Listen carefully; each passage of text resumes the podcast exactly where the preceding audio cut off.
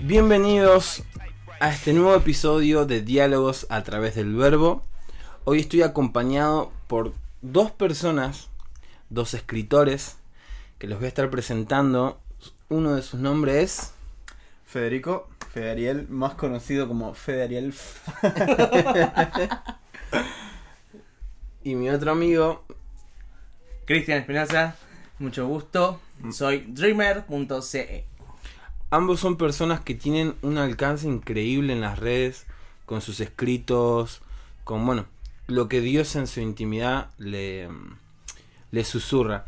Así que bueno, quisiera que me cuenten brevemente, les voy a estar haciendo pregunta a cada uno de los dos, pero cuéntenme un poquito de, de su historia, cómo fue que empezaron a escribir, si fue más por una necesidad o era algo que ya estaba dentro de ustedes o quizás lo fueron descubriendo a medida que, que nada, se fueron conociendo con Dios y Él utilizó esas herramientas.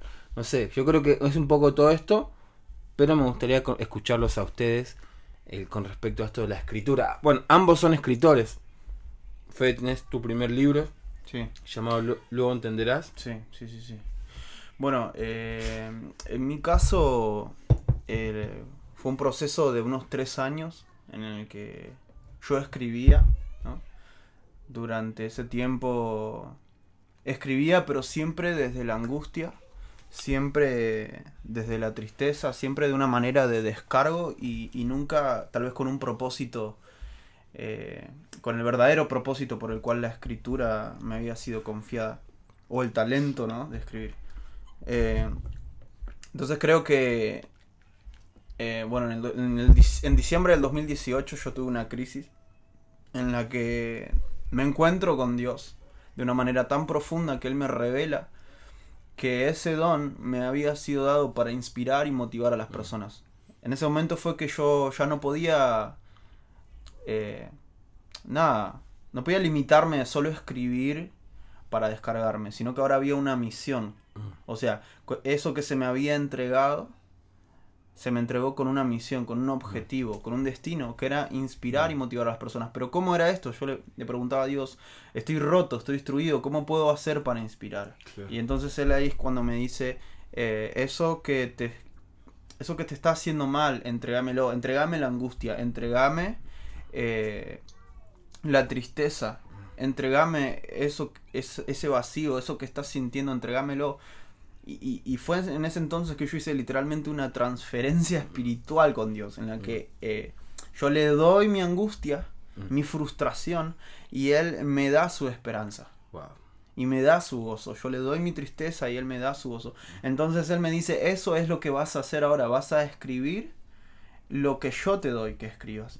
Entonces, porque la, la tristeza, el dolor, la frustración, la angustia no transforma, pero la esperanza de Dios sí transforma. El Espíritu Santo a través de palabras transforma, pero para eso es necesario primero eh, ir en busca de una, como, como te dije, una transferencia espiritual. En el, en el momento en el que, a ver, sigo teniendo días de ansiedad, días en los que estoy angustiado, que tal vez me frustro por alguna otra cuestión, pero mi posición ya no es la misma. Claro. Yo agarro esa angustia y le digo, Dios, acá está mi angustia, dame tu esperanza, porque eh, me llamaste a, a inspirar. Ahora, una vez que descubro mi llamado, todas las cosas comenzaron a cambiar. Y ahí fue que empecé realmente a escribir con propósito. Hermoso. ¿Vos, Chris, cómo, cómo fue tu encuentro con, con la escritura? Aceptar esa faceta de uno, porque también esas otras, como, no, escribo porque escribo, ¿no? Y a veces, gran parte, de, de- gran parte de- del problema a veces de, de uno es que uno no, no, como decía Fede, no entiende por qué hace lo que hace. Bueno, en tu caso es increíble también lo que Dios hizo y me gustaría que nos cuentes en este podcast y para la gente que nos están viendo esta vez. Bien. Eh, yo al principio, alrededor de los 3 o 4 años, empecé a desarrollar un interés por la escritura. Eh, escribía cuentos para chiquitos de mi edad, o sea, escribía acerca de hormigas, de árboles, de plantas. Siempre desde muy chiquito creí que existía alguien superior que había creado todo. Es impresionante. Yo desde muy chiqui- chiquito tenía esa conciencia. Y no eras cristiano, o sea, tu, tu, tu trasfondo no es un trasfondo cristiano. No, no, trasfondo cero, cero, Qué cero. loco. Y tenía, me acuerdo, 4 o 5 años y le escribí la primera canción a Dios, me acuerdo. Que le estaba muy agradecido, ni siquiera que se llamaba Dios, pero era como que le estaba agradecido al que había creado todo eso. O sea, tenía como una conciencia de que ya existía alguien que había creado todo y me había creado a mí. Wow. Y me amaba. Sin embargo, a medida que fui creciendo, algo fue, algo pasó. Y empecé a tener muchos ataques depresivos, y tendencias suicidas en, en casi todas las áreas de mi vida. Una familia muy disfuncional y muy de una relación muy dolorosa. Entonces encontré en la escritura un refugio, una forma de, de descargarme. Canalizarlo también, ¿no? Exactamente. Pero ya no hablaba de Dios. Ya hablaba del dolor, de la angustia, de la bronca, del odio. Entonces, una de las cosas que yo noté en eso fue que era mi escape. Mm. Era el lugar donde yo podí- podía ir a decir lo que me pasaba. Hasta que descubrí a Cristo. Claro. Pero durante ese proceso yo ya había descartado el arte. Porque normalmente en casa se decía que el arte era algo que no servía y que no iba a servir para ganarme la vida. Yo viví en una casa muy, muy difícil en ese aspecto. En donde el arte no se expresaba como tal. Y finalmente, después de mucho tiempo, pasado ya casi ocho años de seguir a Jesús, eh, entro en, en una de las depresiones muy, muy fuerte, una, la crisis depresiva mucho más, más fuerte que tuve, Sí. y ahí es donde empiezo a escribir otra vez. Y un proceso bastante similar a Fede, pero la diferencia fue que yo no encontré la el, el hecho de que hablando del dolor iba a, cambiar algo, Claro. sino que el poder hablar y sacar lo que tenía adentro y ponerlo en palabras era un puente para que Dios entre en ese dolor. Claro. Entonces me respondía a través de eso. Wow. Entonces, por ahí, ejemplo, yo estaba escribiendo que me sentía mal, que me quería suicidar, que tenía esto, y de repente venían promesas de Dios y las escribía inmediatamente después de eso. Entonces era como algo que yo decía una cosa y Dios decía otra cosa. Hasta que empecé a formularlos y empecé a, a guardarlos en, en mi- en mis notas. Y después de habiendo pasado ya un proceso en el cual hoy, hoy ya estoy mucho mejor y casi recuperado, empiezo a publicarlos. Con qué función y con qué objetivo, con el hecho de romper el silencio, de que otras personas sean invitadas a romper el silencio, a salir de donde están, del anonimato, que salgan de estoy sufriendo solo, Claro. que salgan de me tengo que callar la boca porque tengo un cargo, que salgan de el pastor me va a disciplinar, que salgan de eso, porque no sirve de nada aparentar o tener una máscara puesta de oreja a oreja si por dentro nos estamos muriendo. Claro. No desde ese punto, porque obviamente lo que Dios quiere no es que nos muramos físicamente, sino que por dentro le rindamos todo nuestro Mm. ser. Que eso significa morir a uno mismo.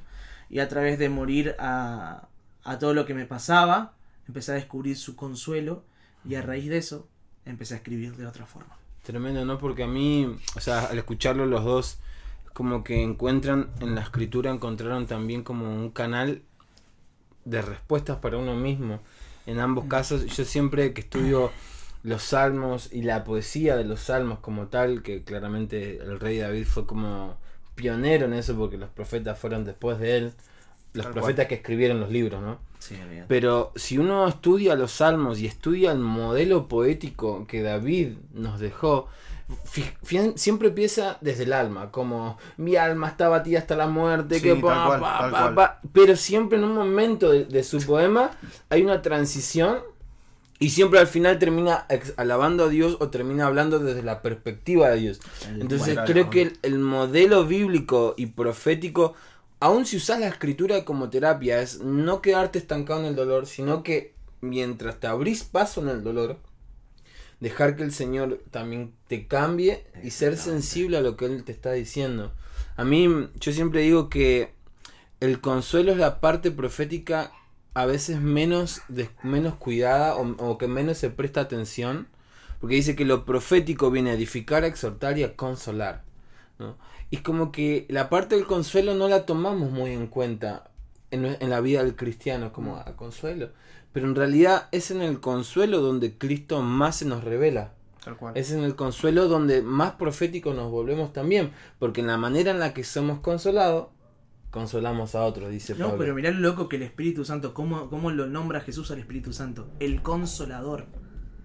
Es algo que explota la cabeza. Es, se va a él y quedan los, de- los, los que quedamos acá. Es, uy, ¿ahora cómo vamos a seguir? No, tranquilos. Yo ahora les voy a enviar el Espíritu Santo que le va a dar poder. Mm. A través del consuelo viene el poder.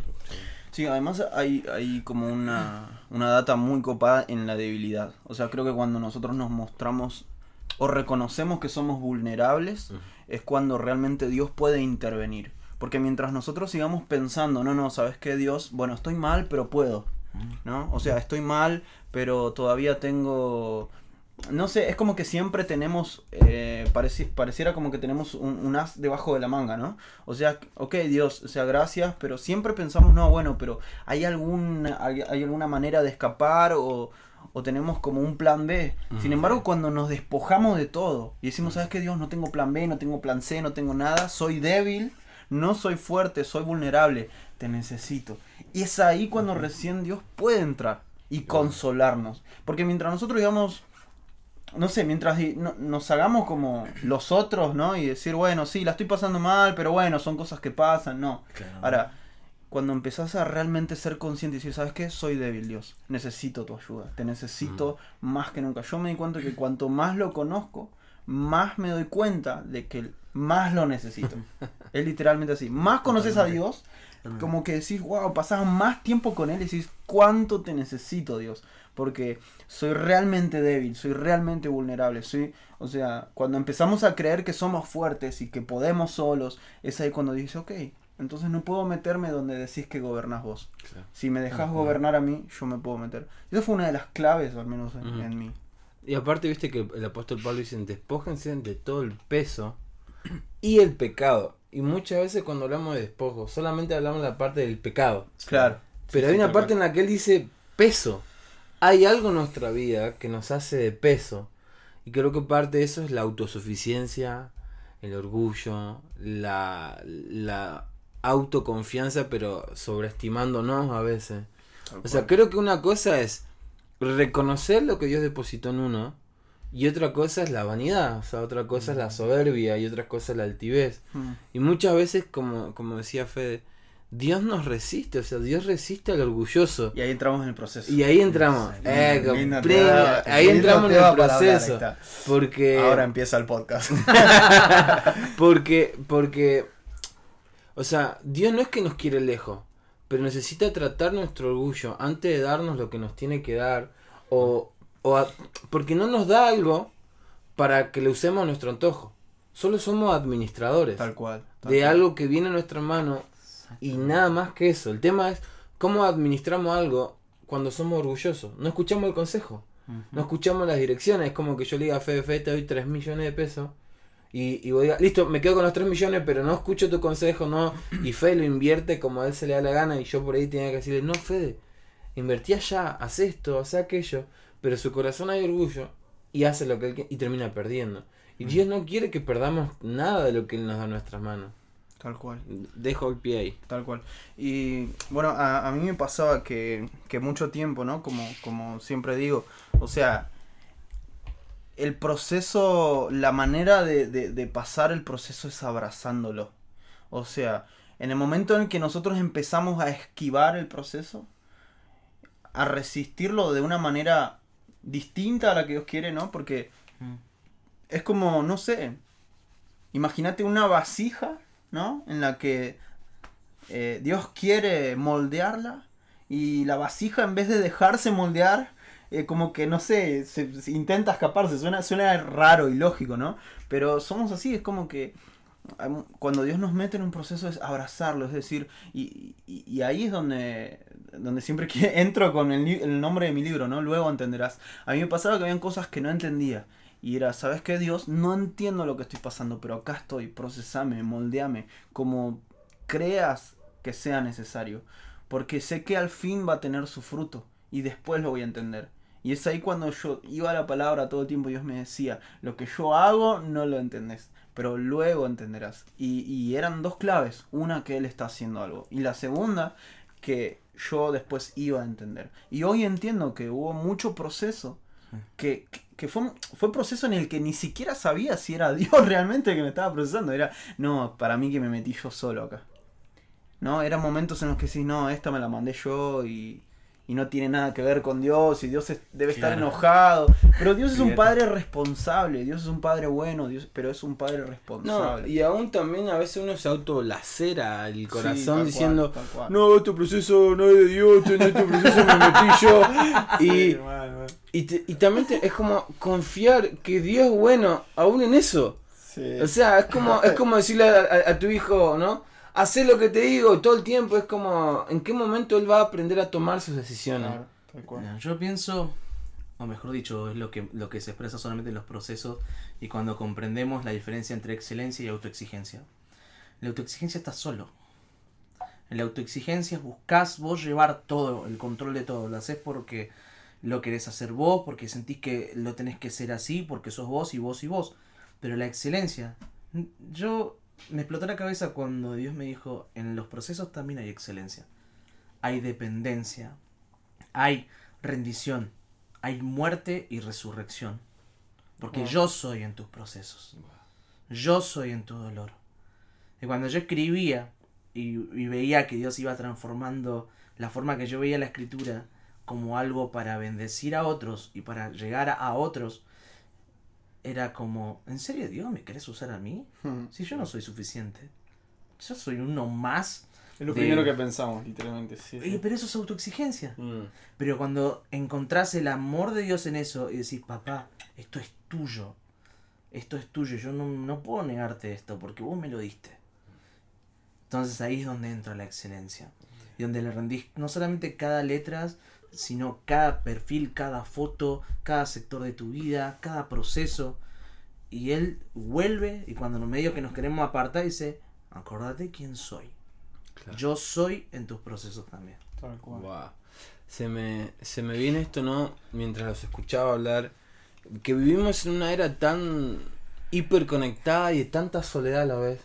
Porque a veces la hiperconectividad, en vez de conectarte más con las personas, te genera más soledad porque dependés de una red, o sea, dependés de un aparato Totalmente Y- artificial, sí, de una compañía y- artificial. Y perdés esto, el charlar, el cara a cara, se pierde de tantas cosas, ¿no? Y mientras los escuchaba se me viene como esto de abrazar el desierto, Mm. amar el desierto, y aún a pesar de estar en una ciudad que en nuestro corazón, nuestra posición sea de ser alguien que busque la soledad, o sea, busque el desierto. Claro. O sea, o sea, Oseas, Dios le dice a Oseas, apártate, o sea, anda al desierto, porque ahí es donde voy a hablar a tu corazón.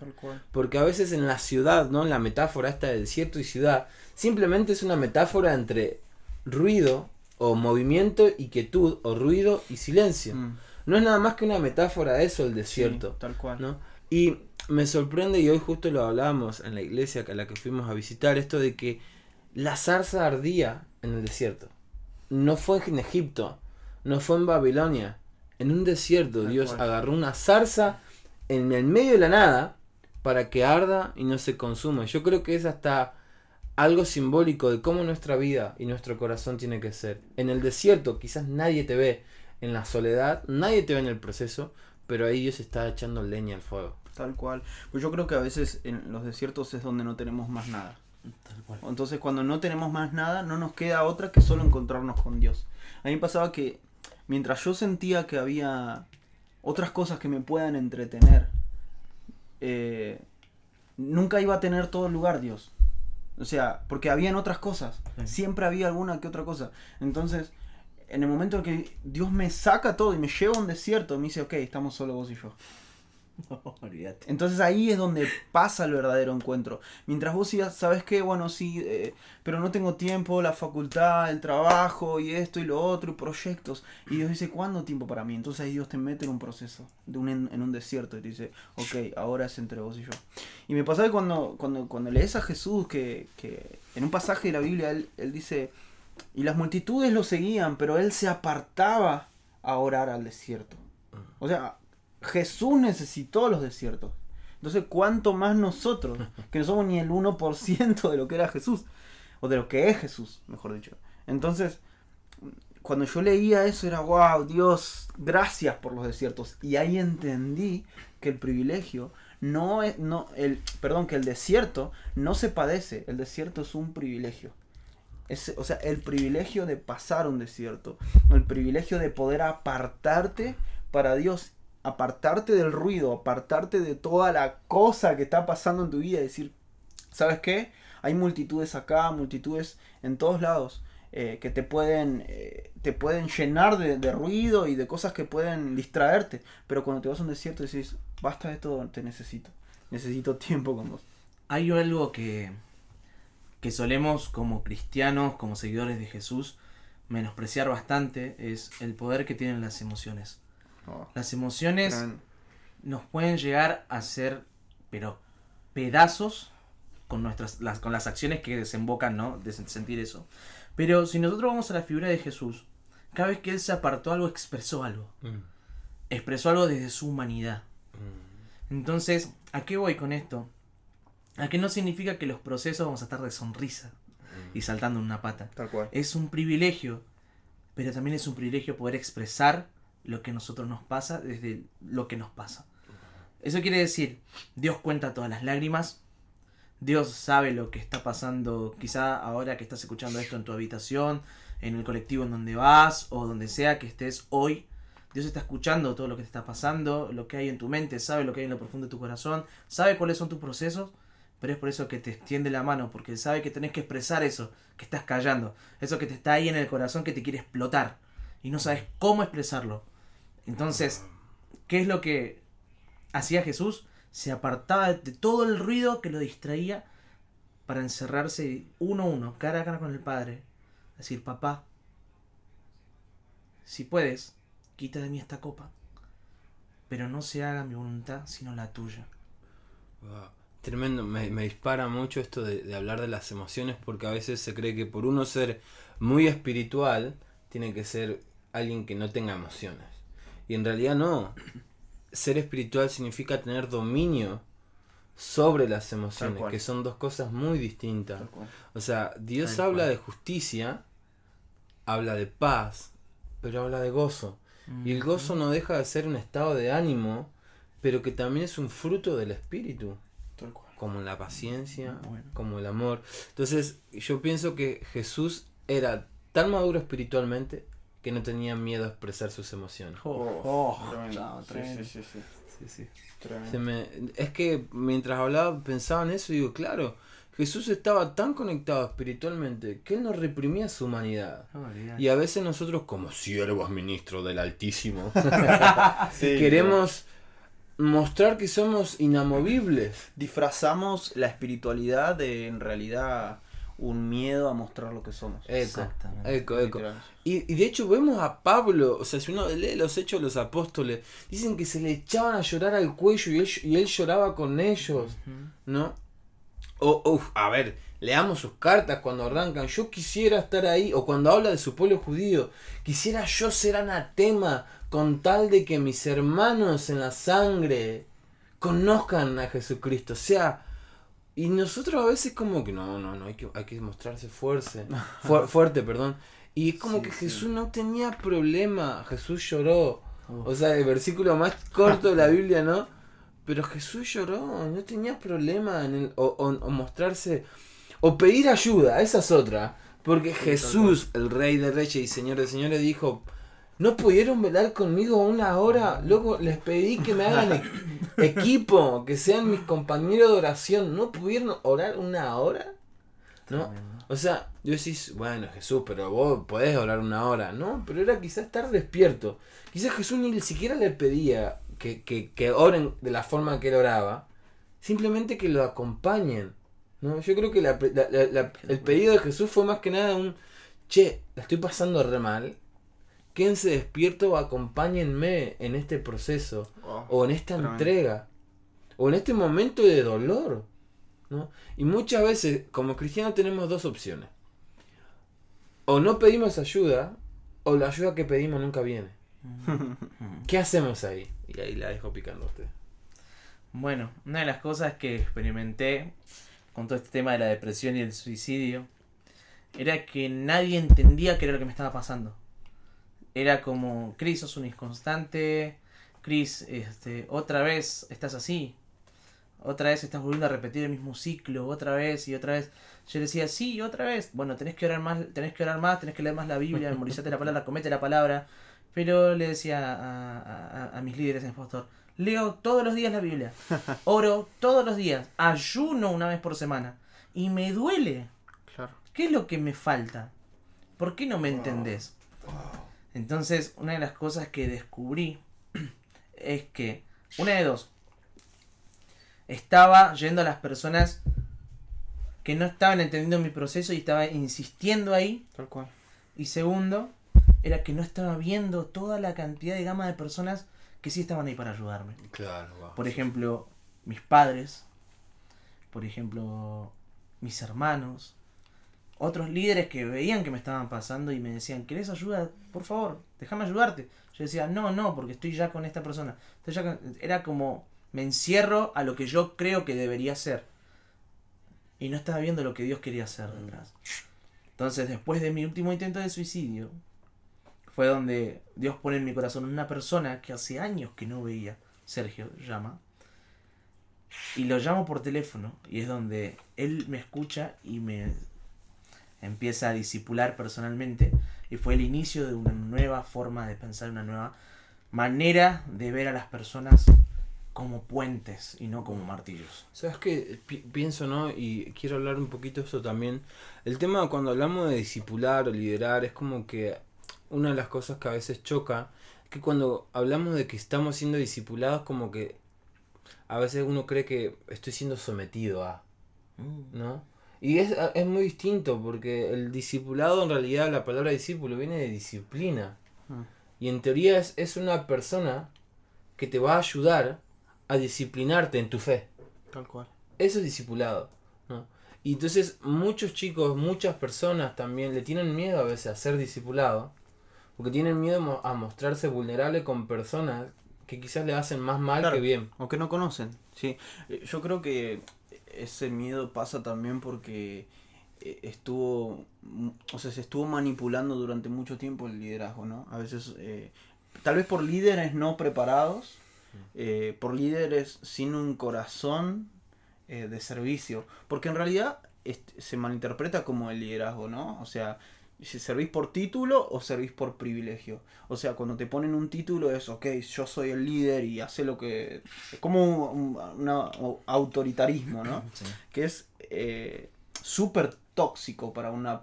Súper tóxico para una persona que está en crecimiento.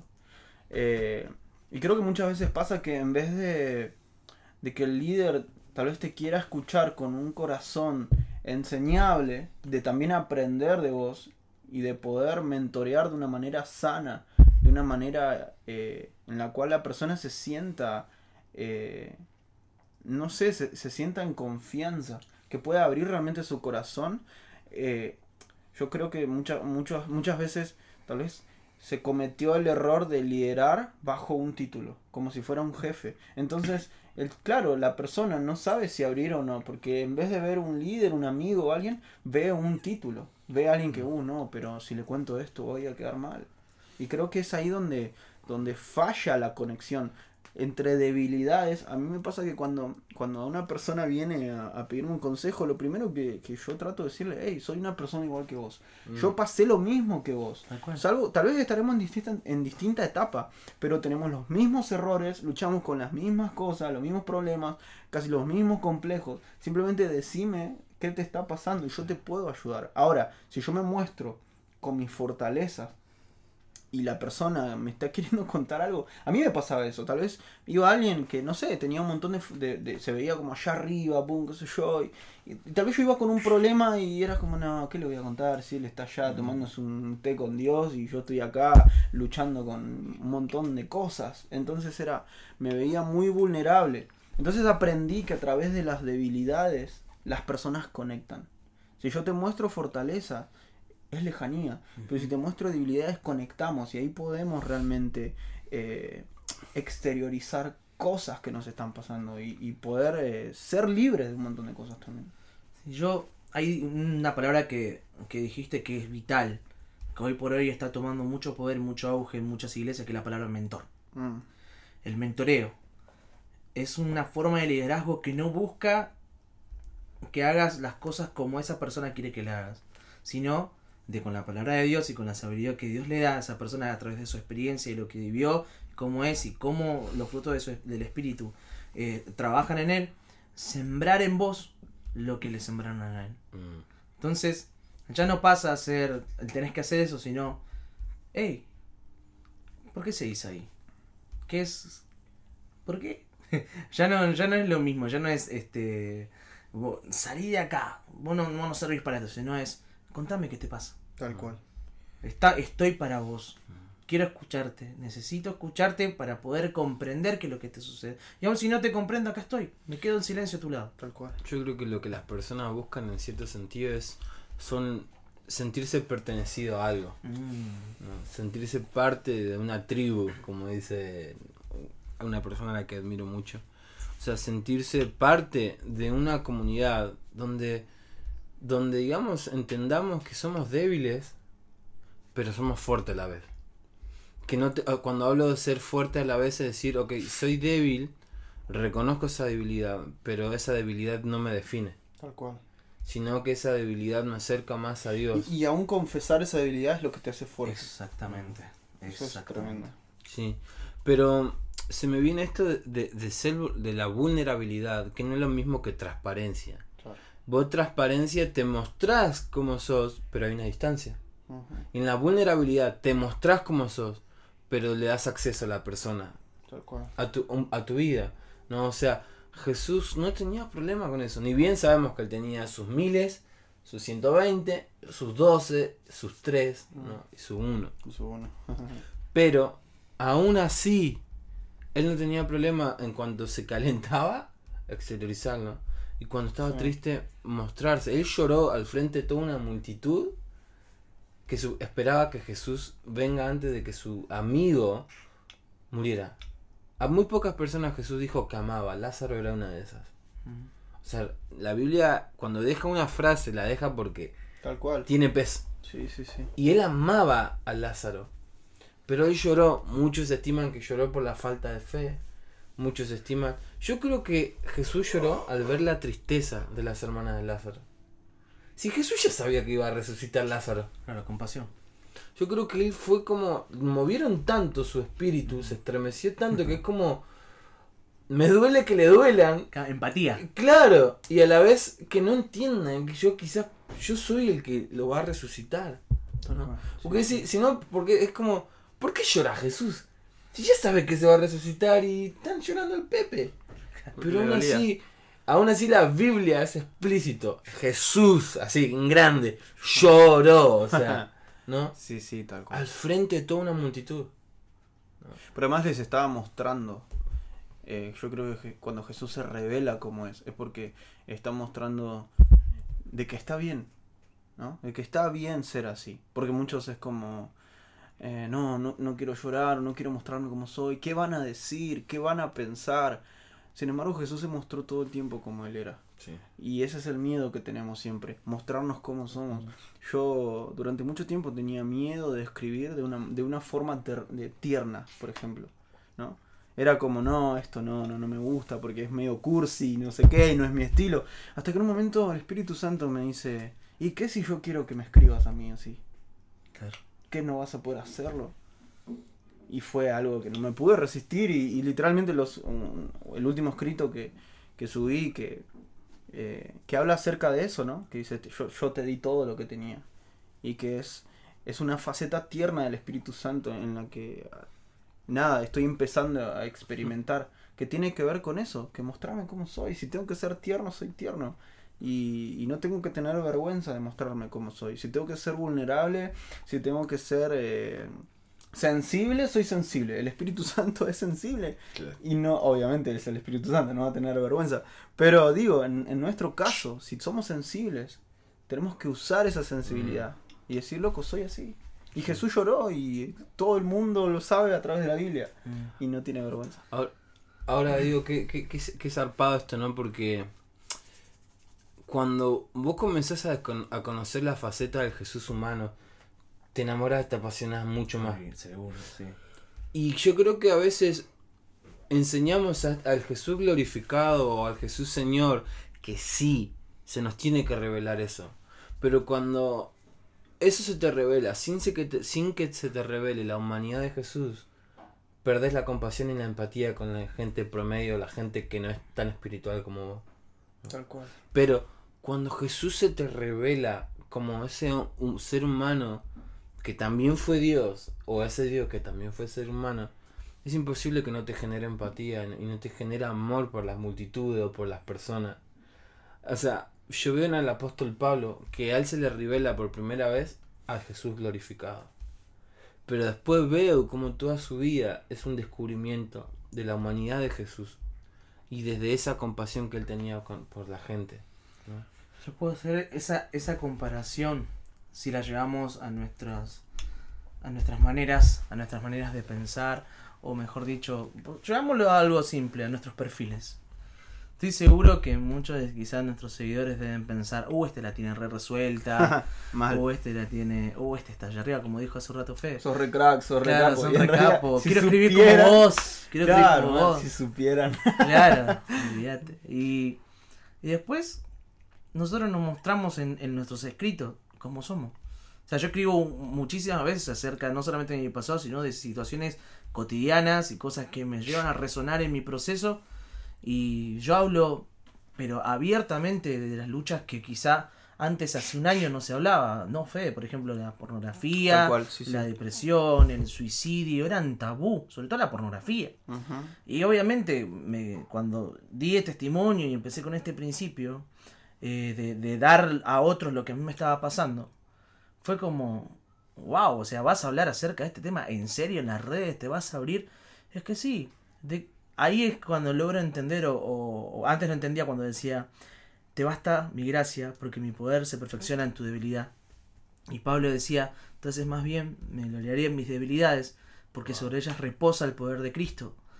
Entonces, yo lo traduje a mi proceso, lo que me estaba pasando. Y era, mira Cris, vos ya estás pasando esto. Y lo vas a saca- salir a sacar adelante porque yo estoy con vos.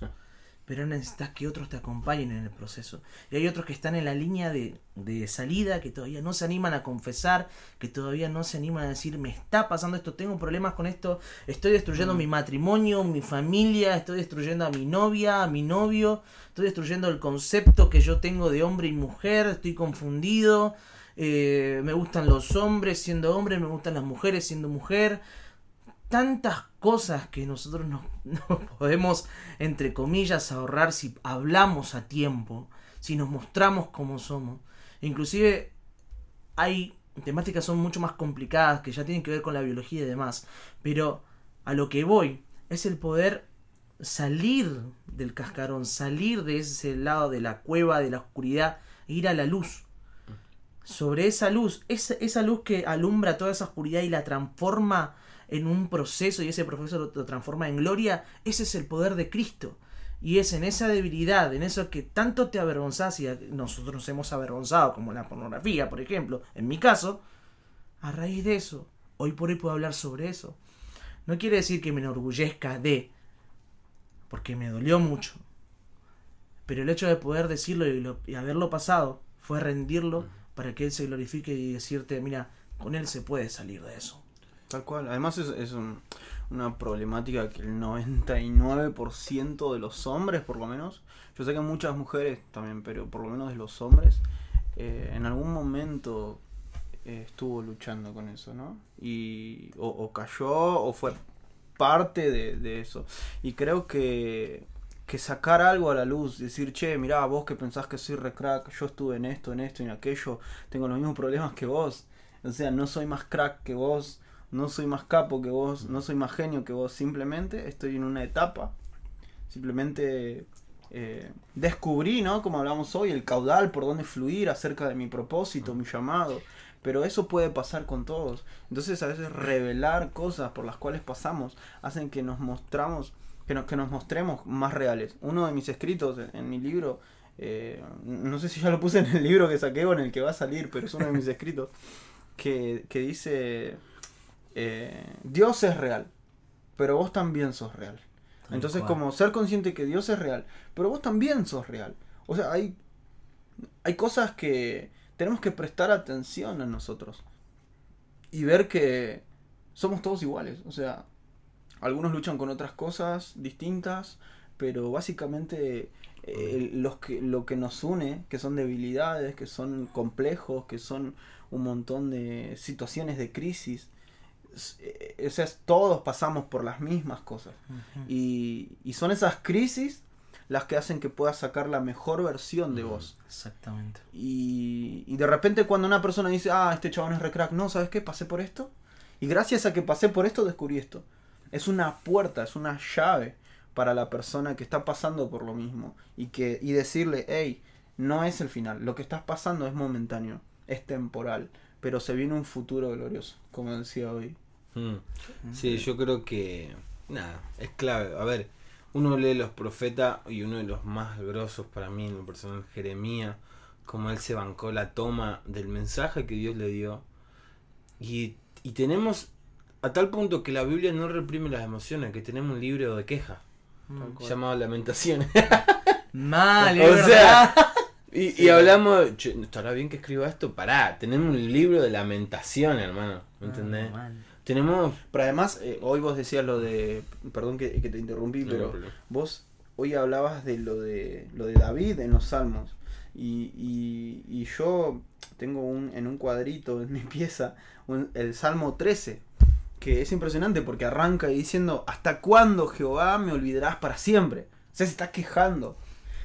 ¿Hasta cuándo esconderás tu rostro de mí? ¿Hasta cuándo pondré consejos en mi alma, con tristezas en mi corazón? ¿Hasta cuándo será enaltecido? Era como que todo el tiempo diciendo, Dios, dale Dios. O sea, ¿hasta cuándo me vas a tener así? Prepoteándolo, así Sí, como- Eh, tal ¿qué- cual. qué es así? Y después lo empieza a desafiar. Mira, respóndeme, le dice. ¿No? Y.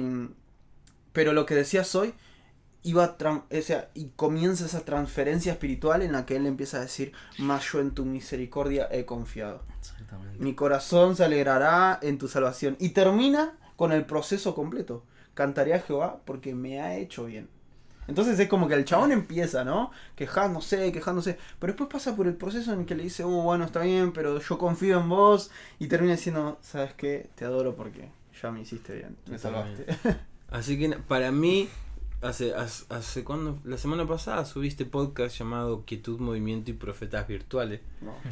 Y pensaban ustedes dos cuando hablaba de profetas virtuales, ¿no? Porque, a ver, ¿qué es un profeta? ¿no? Ni bien la Biblia habla del oficio de profeta y podemos, acá hay un debate increíble. Pero si yo estudio Apocalipsis dice que el espíritu de la profecía es el testimonio de Jesús. Oh. O sea que cada vez que alguien hace, escribe, crea algo que da un testimonio de Jesús, el espíritu de la profecía está ope- operando en esa persona. Entonces yo pienso en sus escritos, pienso en cómo les sirve a ustedes primeramente, porque Dios da testimonio a sus corazones de que es Él quien está hablando a través de su vida. Y eso mismo es tan profético que le salpica a la persona que lo lee. Tal cual. Y no se conecta con el dolor de ustedes, se conectan con la voz. Que habló a través del dolor de ustedes. Sí, sí, sí. Entonces, ustedes pasan a un segundo plano. Son literalmente hijos del viento. O sea, se escucha el sonido de ustedes. Pero así como escucharon, no saben quién vino. ¿Quién fue? Sí. O sea, son invisibles. O sea, y yo creo que esto de los profetas virtuales me río porque. No, por las redes y tiramos re abajo a veces las redes. Y yo, en lo personal, estudiando la vida de ustedes dos, porque yo los estudio, o analizo. ana- Me gusta mucho analizar, pensar, meditar. Digo, wow, digo, son, son profetas virtuales. O sea, o sea, no hay. No, no, no, ¿Qué hubiese sido la Biblia sin un Baruch? Mm. sin un escriba que escribiera lo que Jeremías le iba dictando. ¿Qué hubiese sido si Juan dice lo que mis ojos ven y oí, eso hablo o eso escribo? Tal cual. Entonces, digo, ¿por qué no utilizar esos mismos principios y plagar las redes del de un conocimiento que viene de experimentar a Dios, sea en un proceso, sea en una alegría, sea en la desesperación o en, en el momento de la vida que fuera? Entonces yo hablo de esto, profetas virtuales, profetas que están escuchando la voz de Dios y la proclaman. Porque ¿de qué sirve ser un profeta que no proclame su voz? Tal cual, sí, sí, sí. Sí, sí, ese sería un error fatal. Pero a, a mí me pasa que mm, con, con todo esto que decís, eh, llegué, llegué a un punto en el que... O sea, llega, llega un punto en, en, en, en, en esto que hacemos en el que tenemos que empezar a, a definir, ¿no? Ujú. O sea, ok, ¿sos un influencer más que busca seguidores? ¿O sos alguien que realmente está para impartir lo que el cielo quiere que impartas? Entonces eso tiene que... Hay una diferencia muy amplia ahí. Sí. Como que te importan? Buscar seguidores, buscar que la gente se- te siga y comparta tus escritos y te diga, eh, bueno, si, si le gustó, no sé si te gustó, qué sé yo. No, es como, hey, yo suelto la palabra y el que está ahí la recibe y, y el Espíritu Santo es impartido a través de palabras, pero es muy distinto a lo que tal vez el mundo hace, ¿no? Nosotros, como decías vos, o sea, si somos profetas, respondemos a una voz profética que es la de Dios. ¿Y qué quiere decir profética? ¿Qué es lo que está pasando en el cielo? En el mundo pasa angustia, en el mundo hay aflicción, en el mundo hay eh, frustración, en el, en el mundo hay eh, egoísmo, en el mundo hay eh, un montón de cosas. Eh, un montón de cosas que no nos hacen bien, pero lo que pasa en el cielo es totalmente diferente, totalmente lo opuesto. Hace poco estaba, bueno, me invitaron eh, en Neuquén en, en un congreso a dar una charla y un taller, y el taller se llamaba Redes sociales como campo misionero. Y a mí me voló la cabeza, porque es verdad, es un campo misionero. Sí. Y somos misioneros de las redes. Y, y, y- y después en otro taller que di en un campamento, una, una persona dibuja algo que, que a mí me rompió la cabeza. Y, y, y que tenía que ver con un... Era una hoja, obviamente, ¿no? Y un planeta abajo, o sea, era el planeta Tierra, el mundo, con un cubo mágico desordenado. Y arriba, en el cielo, estaba el mismo cubo, pero resuelto. Wow. Y me dice, en el cielo está todo resuelto. ¡Ah! Y me voló la cabeza, le dije, men, ¿de dónde saliste? O sea, y me regaló el dibujo y lo tengo ahí y le dije que le, le voy a lo voy a pasar a Photoshop y si nada, se lo voy, le voy a hacer un collage eh, medio surrealista como está de moda ahora y nada, se lo quiero pasar, pero la realidad es que tenemos que impartir eso que está resuelto. Eso que en el cielo está resuelto, que son un montón de cosas nuestras que peleamos con cosas que en realidad el, el cielo ya tiene resueltas. Simplemente tenemos que bajarlas a la tierra y decir, hey, mirá, esto pasa en el cielo. No te preocupes, ya está resuelto. O no, no hay de qué preocuparse. Ocupate de buscar a Dios y Él te va a guiar por donde tenés que ir. Pero a veces nos, nos ahogamos en un vaso de agua, literalmente. Exactamente. Una de las cosas que, que estuve pensando en estos últimos meses es que nosotros subestimamos mucho no solamente los procesos, sino subestimamos el, el obrar de Dios a través de ellos. Entonces, a veces nos centramos tanto en el cubo Rubik que no está resuelto pensando, bueno, esto no lo va a resolver nadie. Cuando en realidad, como lo decís bien, está resuelto. Pero cuando nosotros lo bajamos acá a la tierra, por ejemplo, una de las cosas que a mí más, más vergüenza me daba era hablar de, perdón, de mis luchas.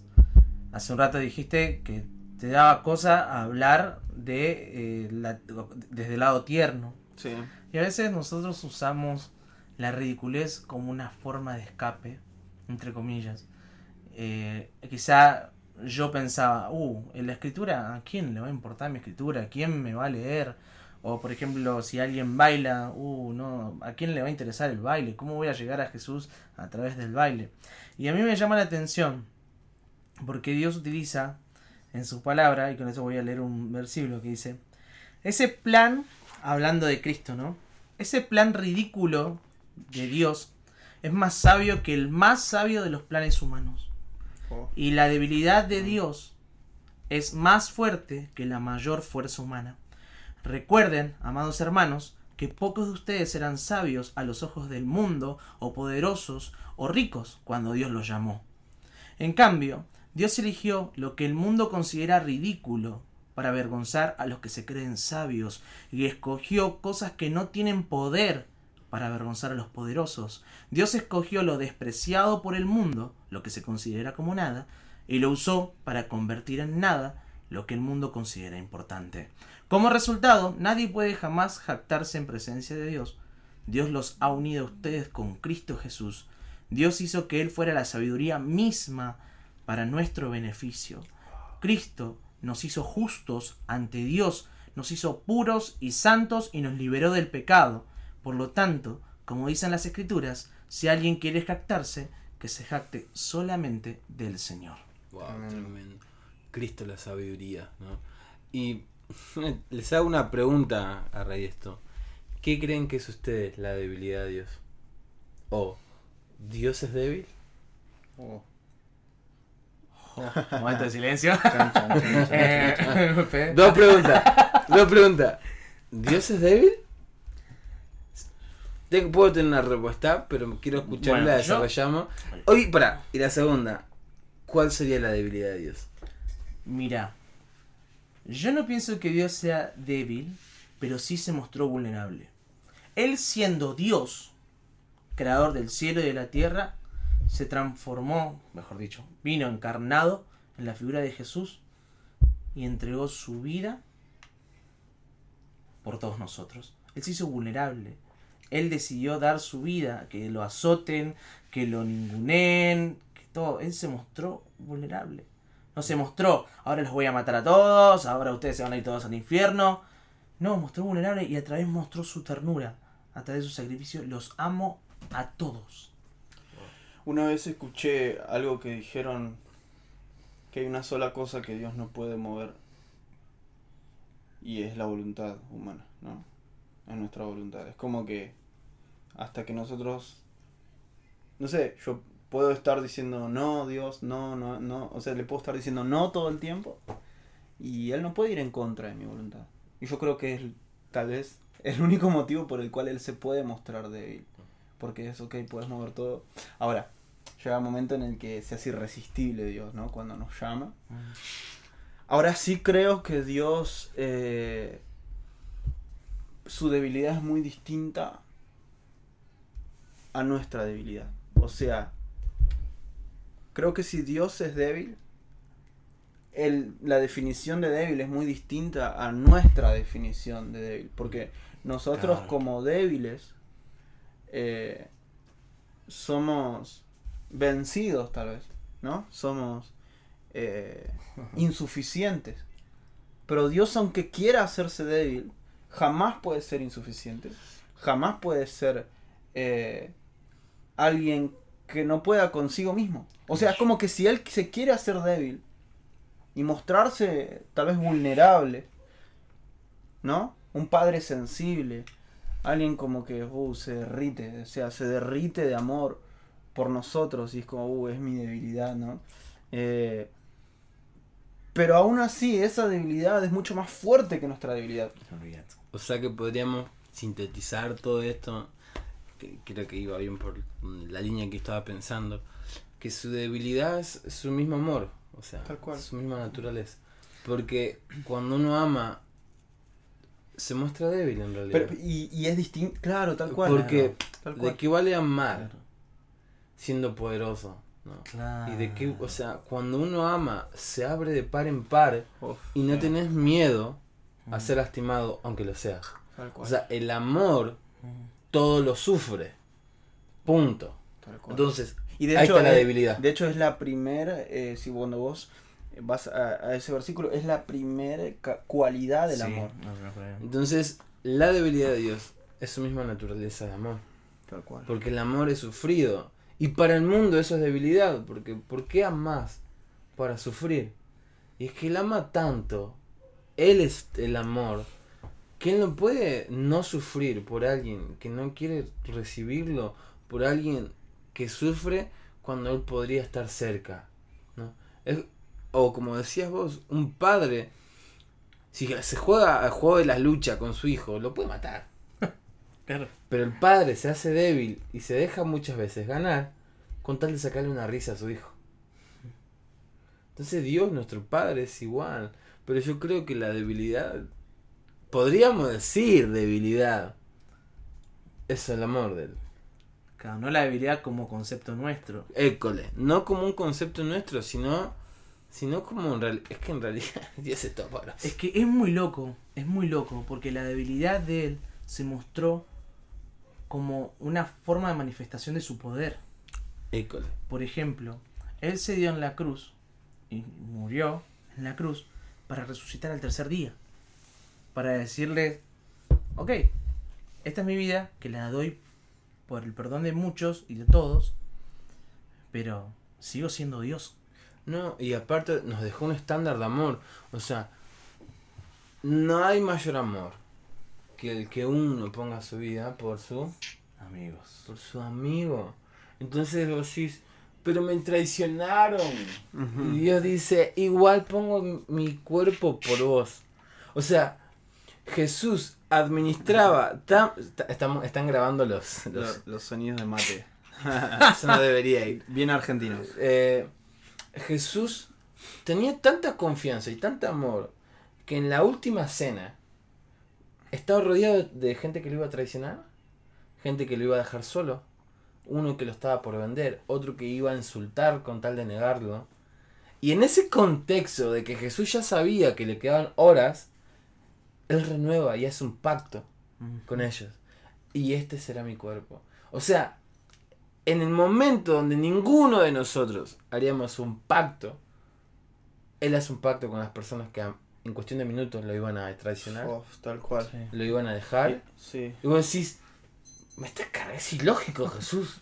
Es que, de hecho, a mí hace poco me pasó algo en el, en el que Dios me decía, literalmente Él me decía, necesitas abrir los brazos en este proceso, necesitas como abrazar el proceso, porque si no, no lo vas a poder aprovechar, como abrazarlo, y era lo que Dios hacía, o sea, abrazar, aun cuando no tenés ganas, y yo decía, pero Dios, es difícil, abra o sea, es difícil abrir los brazos cuando la estás pasando mal. Y en ese momento yo siento que Jesús me dice, y bueno, pero yo morí por vos con los brazos abiertos.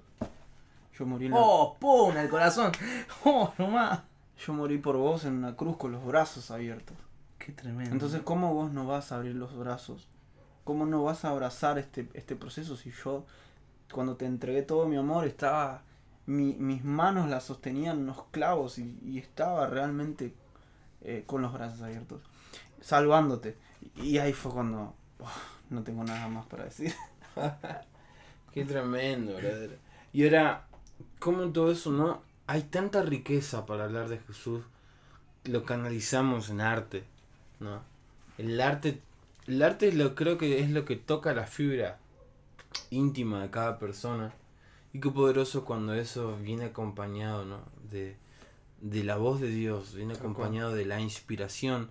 Y qué loco, ¿no? Esto de ser, como hoy le llaman eh, por Instagram, influencer, ¿no? Como ser alguien que sopla en su interior un fluir, porque eso es inf- influencia, viene del influir, de un fluir dentro de esa persona. O sea, vos tenés la capacidad de soplar algo dentro de la persona. Entonces acá la pregunta es, ¿de qué nos estamos influenciando Mm. para influenciar a otros? Porque es inevitable que seamos influenciados y que influenciemos a otros. Entonces es acá donde recapitulamos. Jesús se apartaba en el desierto, o podríamos decir Jesús buscaba la soledad Exactamente. para administrar sus emociones con el Padre, que Él le dé dirección y canalizar todo eso de vuelta a la hora de influenciar a las multitudes. Así que bueno, creo que podríamos seguir hablando, Horas. Horas y horas. Lo dejamos para otra parte, Pero ya se va a venir una segunda parte. una segunda parte, Pero pero... con otro invitado, no sé, no lo sabemos. con otros invitados. No. Pero bueno, nada, creo que es muy importante todos estos puntos que hablamos, procesos, emociones, no tenerle miedo, vulnerabilidad, soledad, abrazar el proceso, eh, Jesús, ¿no? Eh, mostrarse débil cuando amaba y en realidad es ahí cuando más el poder de Dios se manifiesta, ¿no? Lo que para el mundo es débil, para nosotros es un poder que transforma. Así que, nada, ¿algo más para decir chicos? No, creo que estamos bien con eso. Sí, creo que quedamos como. ah. Así que, bueno, gente, nos vemos en el próximo episodio, seguramente con otros diálogos a través del Nos vemos en la próxima. Hasta pronto. He is open up my vision, giving me a revelation. This ain't about a